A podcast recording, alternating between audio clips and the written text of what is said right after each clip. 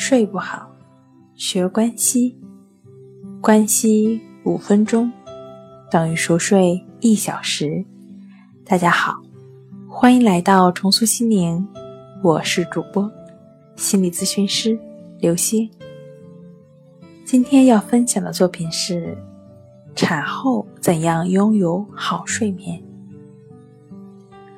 婴儿出生后的几个月是一段既兴奋又疲惫的日子。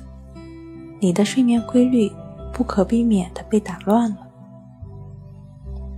如果你感觉疲惫，不要喝茶或咖啡一类含咖啡因的饮料提神，因为当提神的作用消失以后呢，你会感觉到更加的疲惫。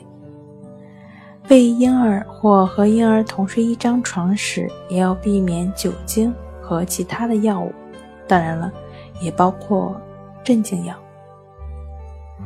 在这段难熬的日子里，不妨尝试下面的争取最大限量睡眠的四条建议：一、能睡就睡，不要忙家务、通信等等，白天和你的婴儿一同睡眠；二、如果你是上班族的妈妈，在周末和婴儿一同小睡；三、喂过婴儿之后呢，要立即上床睡觉。在婴儿醒来需要再次喂奶之前，你有机会得到一些深度睡眠。